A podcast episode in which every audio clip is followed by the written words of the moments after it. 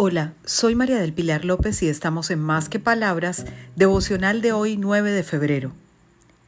Antes de tomar decisiones, piensa en los resultados. Te recomiendo que leas Proverbios 3:5.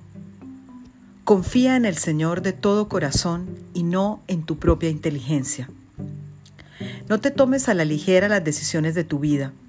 Hay situaciones en las que lo que hacemos afecta no solo nuestro futuro, sino la vida de otros. Revisa bien lo que vas a hacer y dedica un espacio de tu tiempo para entregar a Dios ese plan, ese proyecto, esa conversación que tendrás que será trascendental en tu existencia.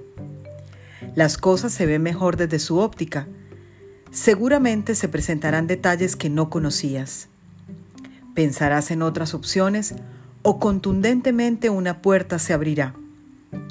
Piensa primero y ante todo, ora. Dios te dará su dirección y guiará tu camino.